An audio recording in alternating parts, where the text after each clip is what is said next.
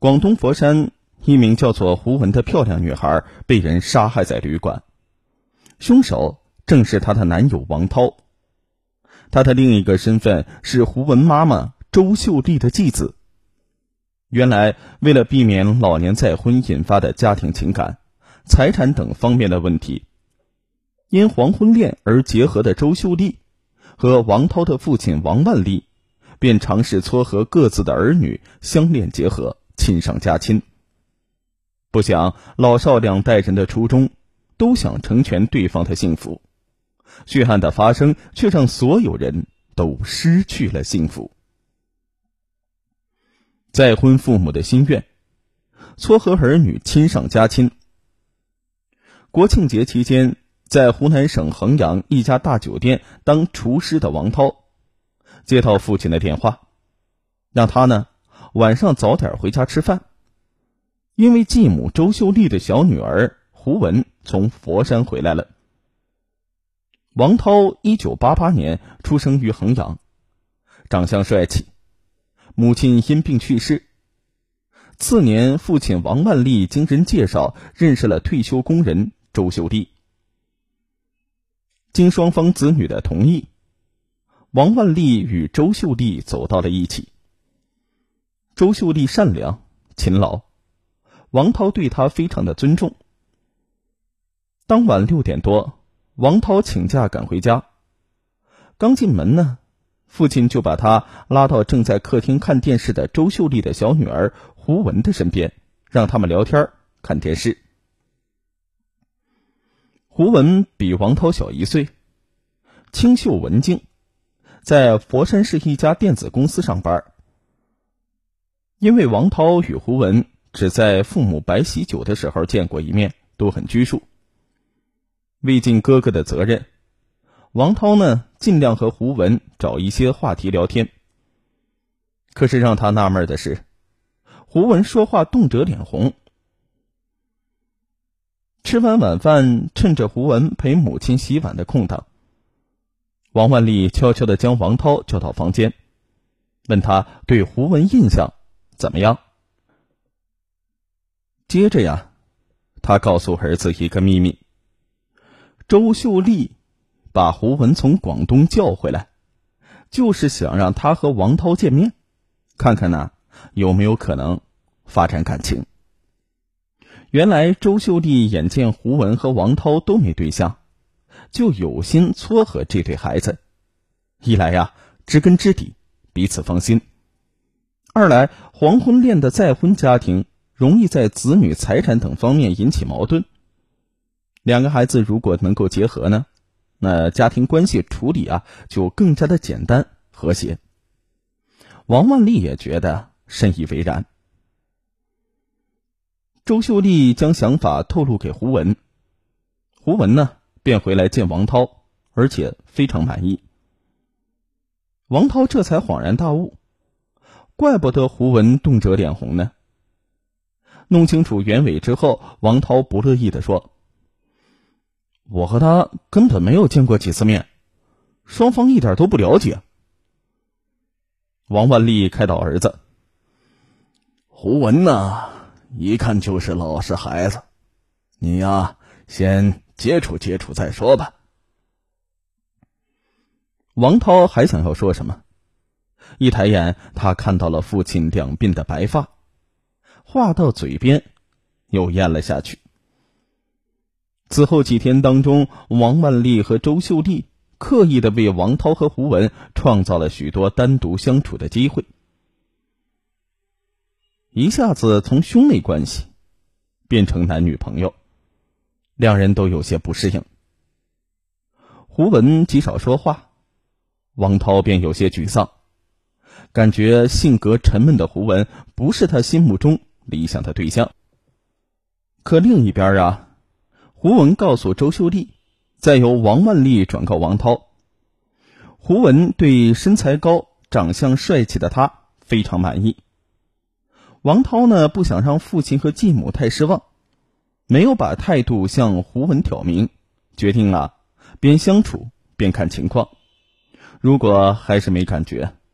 就用刻意疏远向胡文表明心思，让他知难而退。这样总比由他单方面拒绝让老人难过要好一些。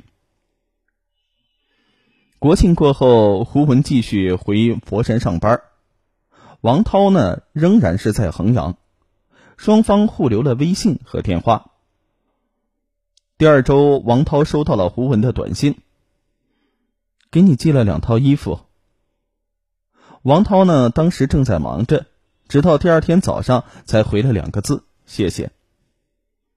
没想到胡文马上就回信息：“我昨晚为了等你的回信，一直到十二点多。”王涛呢不知道该说些什么，没有再回应。胡文呢有些伤心，打电话向母亲告状。周秀丽开导他：“我们是一家人，你想要他说什么呀？”此后呢，周秀丽和王万丽时常向各自的孩子探听他们的交往情况，多方开导。周秀丽语重心长的开导女儿：“再婚家庭在中国并不好相处，如果你和小涛成了一家人，我们母女就能彼此照顾。”而另一边，王万丽也时常劝导儿子要好好的对胡文。他如果不开心，你周阿姨心里就不舒服，这个家呀也会受到影响啊。父亲的话给了王涛很大的压力，仿佛父亲的幸福就握在他的手里。基于这样的心理，王涛一再试图培养与胡文的感情，以实现上辈人亲上加亲的美好愿望。因为王涛和胡文都不愿意放弃工作，两人始终分属两地。恋爱呢，虽然有些小吵小闹，但也是波澜不惊。胡文向母亲和继父抱怨：“一整天他都不爱说话，爬山也不拉我一把。”夜里十点多，王涛也神情落寞的回到家，他含蓄的对父亲说。我和胡文真的没话说呀。王万丽叹气道：“家家有本难念的经，我现在有房子，还有点小积蓄，我不想因为这些身边之物与你周阿姨闹不愉快。我也想能够更好的照顾你的生活。再说，感情的事情，其实不是太讨厌的话。”一起生活久了，自然就有的。现在你和文文已经谈了一年多，如果你提出分手，以后一家人怎么相见呢？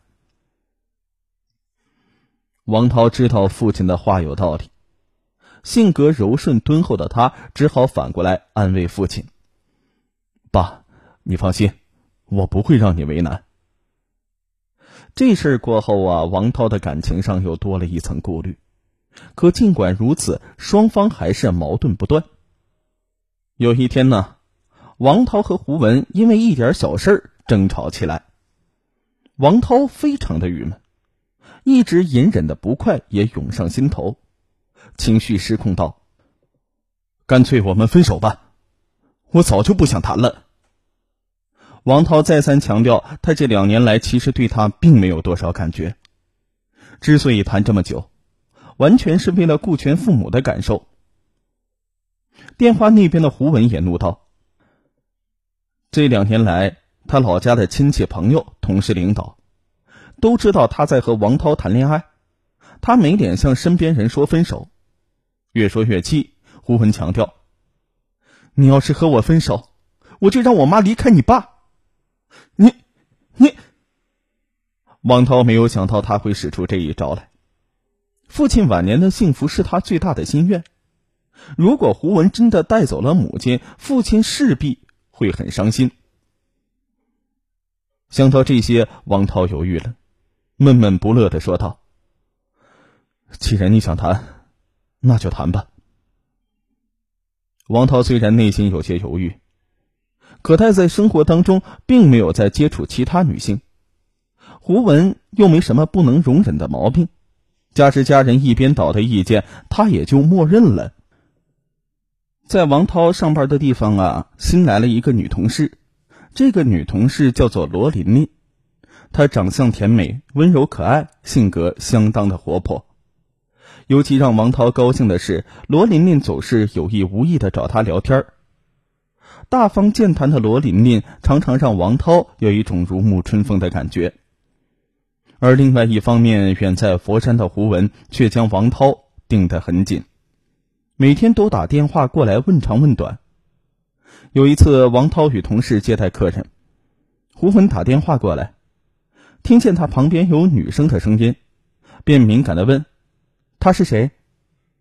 王涛怕胡文误会，解释说：“我们同事在聊天呢，你不要多想。”可胡文像不放心一样，不停的给王涛发消息，催问他几点下班，可以网上视频。王涛心里烦，干脆关机。王涛晚上回家的时候已经是凌晨一点多，一开机竟发现胡文给他发了二十几条短信，火气一条比一条大。王涛看得心烦意乱，全都删了。第二天不见男友回音的胡文，哭着打电话给母亲说：“我敢肯定，小涛身边有别的女人了。”周秀丽听着也着急，赶紧给王万丽说了这事儿。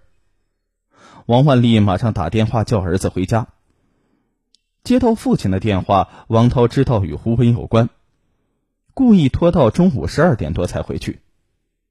快进家门的时候，王涛本来打算正式向父亲和继母摊牌，可一进门呢，继母却端上一碗他最爱吃的馄饨，关切的说：“小涛，你肯定饿了，赶紧吃吧。”然后轻声细语的说：“胡文的性子急，说话肯定容易惹你生气，你看在阿姨的面上，别往心里去呀。”王涛又思绪万千起来。